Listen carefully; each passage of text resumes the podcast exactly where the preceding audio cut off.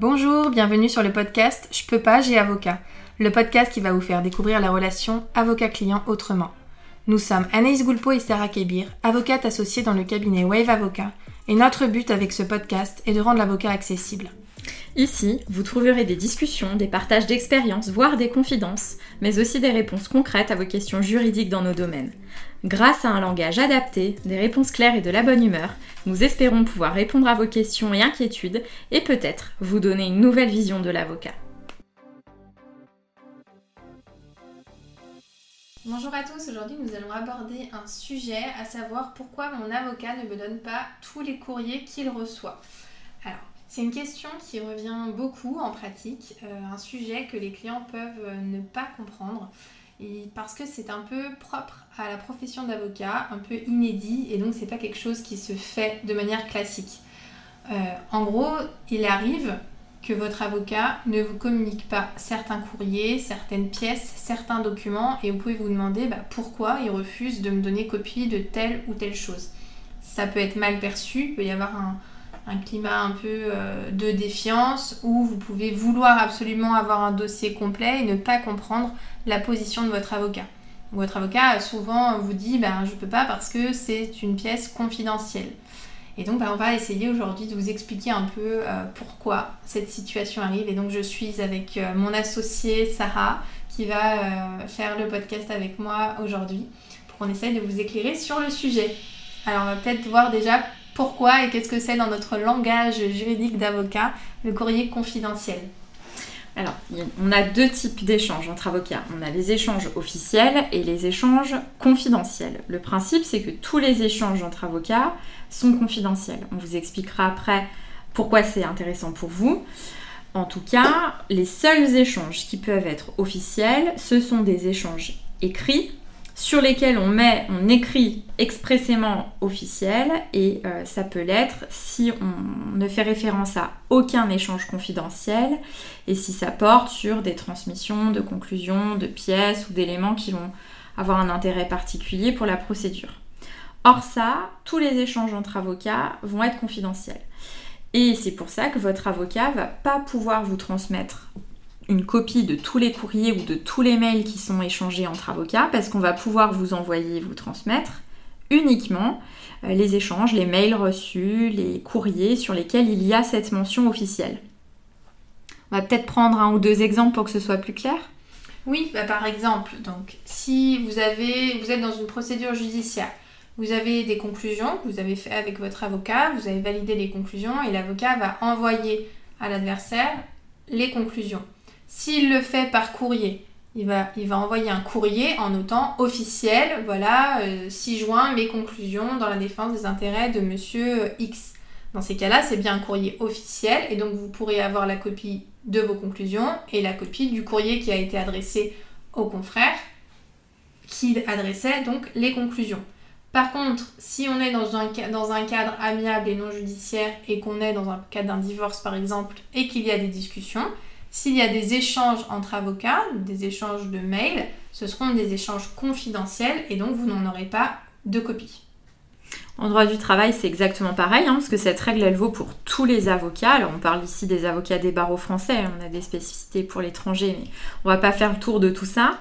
Euh, en droit du travail, de la même manière, si j'envoie des actes euh, un confrère parce que ça va être dans le dossier et ce sera aussi dans le dossier du juge, je vais lui envoyer avec un mail qui mentionnera en objet officiel. Donc je pourrai transférer le mail à mon client et il pourra vérifier que j'ai bien envoyé ça en temps et en heure.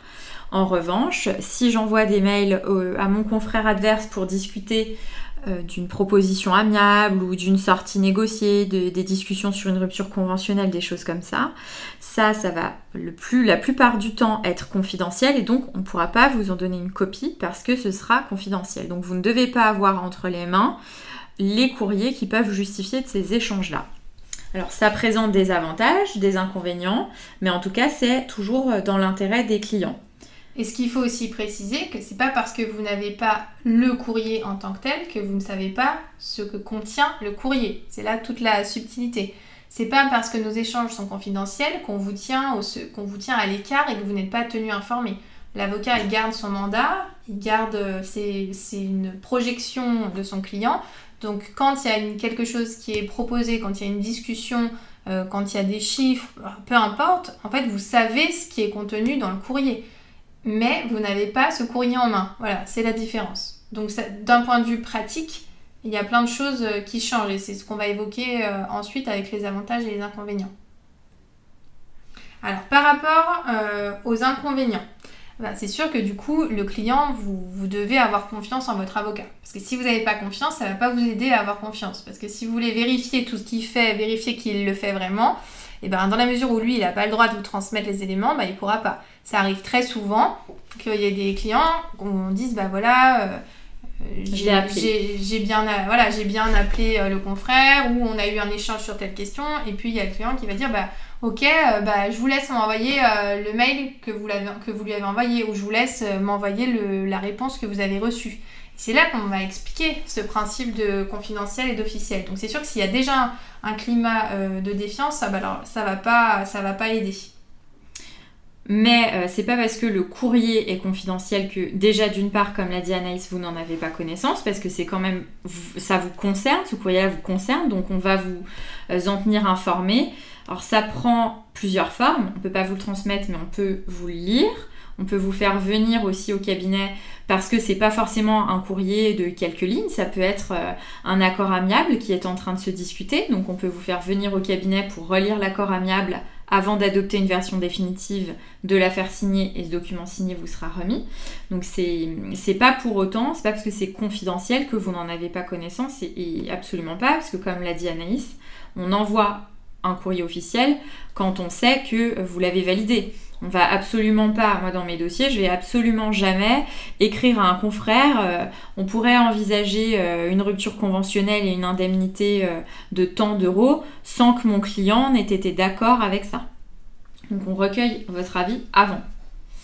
Le deuxième inconvénient, enfin, il faut quand même aussi vous dire que c'est chronophage pour nous, hein, c'est pas de gaieté de cœur, même si ça présente des avantages, on va vous en parler après. Euh, il serait beaucoup plus simple effectivement de vous transmettre ces courriers-là pour que vous en ayez connaissance. Donc c'est aussi chronophage pour nous de devoir euh, soit reformuler ça de manière euh, très délicate pour qu'il ne puisse pas apparaître que ça vient de la partie adverse, soit de vous appeler pour vous tenir au courant, soit de vous faire venir au cabinet quand on, est sur une discussion sur un protocole d'accord avec des dizaines de pages. Donc c'est pas, on ne vous dit pas c'est confidentiel pour gagner du temps et pas avoir à vous le transmettre parce qu'en réalité, gérer des courriers confidentiels, ça peut parfois prendre de temps. Donc ça, c'était les petits inconvénients et on va surtout vous parler des avantages et vous allez comprendre que la confidentialité, ça sert vos intérêts parce que ça nous permet pas mal de choses. Oui, en réalité, on a fini par euh, le meilleur et ce qui fait que vous allez maintenant comprendre pourquoi vous n'avez pas copie de tous les courriers de votre avocat. Donc bien évidemment, l'avantage de la confidentialité, et c'est un avantage énorme, c'est le fait qu'on reste du coup libre et surtout euh, qu'on peut avoir des échanges en toute euh, confidentialité et donc en étant sûr qu'on peut négocier sans que ce soit utilisé ensuite. Euh, ça nous permet vraiment, nous, d'avoir des échanges entre confrères et d'avoir aucune barrière de mais attention, si je lui propose ça, peut-être que je ferais mieux de, proposer autre chose parce que si un jour je me retrouve devant un juge, ben, on va me dire euh, vous avez proposé euh, telle chose alors vous étiez OK sur ça. Donc là, on pourrait proposer, enfin, on peut discuter vraiment de tout. Est-ce que peut-être on peut donner un exemple déjà? Oui, alors en droit du travail, je vais pouvoir par exemple, j'avais saisi le conseil de prud'homme d'une demande de dommages et intérêts euh, très élevés. Je vais pouvoir écrire à titre confidentiel que si on parvient à un arrangement amiable tout de suite, mon client accepterait euh, un tiers de la somme. Si jamais ça n'aboutit pas, comme c'était une proposition confidentielle, je n'ai aucun risque que mon confrère adverse puisse dire au conseil de prud'homme, mais euh, regardez, en réalité, ce salarié vous demande 50 000 euros alors qu'il était d'accord pour en avoir 10, donc si vous lui en donnez 10, c'est bien. Ça n'existe pas, ni l'écrit ni le contenu de l'échange confidentiel écrit n'existe, euh, donc ça nous protège parce que en aucun cas ça pourra être, ça pourrait exister devant le juge. Et c'est pour ça qu'on ne peut pas vous transmettre les éléments, parce que si on vous donne une copie du courrier confidentiel, ça veut dire que l'avocat adverse pourrait donner une copie aussi du courrier confidentiel à son client, et le client, bah, il pourrait tout seul aller devant le juge, en tout cas devant le conseil de prud'homme, et dire mais regardez ce que j'ai, euh, à un moment donné, il acceptait ceci et cela.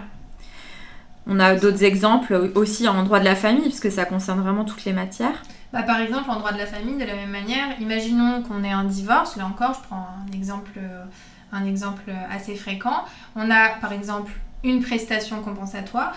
Euh, si moi je suis pour une personne qui souhaite une prestation compensatoire et que euh, je vais lui dire, ben, moi je pense qu'on peut proposer 50 000 amiablement, mais si on va devant le juge, on pourrait demander 100 par exemple, et eh ben, je peux écrire à mon confrère en disant, euh, voilà, madame accepterait de transiger à 50 000. Et si on n'arrive pas à un accord devant le juge, je pourrais toujours demander, demander 100 000. Et ce sera comme si c'était la première proposition, c'est-à-dire que ma proposition de 50 000 n'aura jamais existé aux yeux du juge. Mm. Et on va pouvoir, et là c'est encore plus intéressant, dans le cadre de discussions amiables, on va pouvoir évoquer des choses euh, qui ne seront pas évoquées devant le juge. Par exemple, dans le cadre d'un contrat de travail qui est en cours, dans un cadre confidentiel, on va pouvoir discuter bah, d'une sortie négociée du salarié, donc d'une rupture conventionnelle, alors que le juge n'aurait pas la possibilité de prononcer une rupture conventionnelle du contrat de travail. On va pouvoir discuter euh, de modalités de règlement en disant que bah, on a telle indemnité qui devra être versée, mais selon tel délai, on va pouvoir négocier peut-être une lettre de recommandation. On va pouvoir négocier des choses qui sont dans les intérêts des uns et des autres, alors que le juge n'en a pas le pouvoir. Si ce n'est qu'il y a bien d'autres avantages en termes de délai. Quand on a des discussions confidentielles, ça favorise des règlements amiables, donc ça peut aller plus vite. On maîtrise l'aléa judiciaire, donc tout ça, on en a déjà parlé dans le cadre du podcast. Voilà, c'était vraiment pour que vous puissiez euh, comprendre euh, ce que ça voulait dire quand votre avocat vous explique que les courriers entre avocats sont confidentiels. À l'inverse, ce que ça veut dire quand on vous dit que c'est un courrier officiel, on sait que c'est du jargon un peu euh, eh ben, purement juridique et que vous pouvez avoir du mal à appréhender la manière dont ça fonctionne. C'est pour ça qu'on vous a fait ce, petit podcast aujourd'hui. On espère que ça a été clair pour vous et que ça vous sera utile.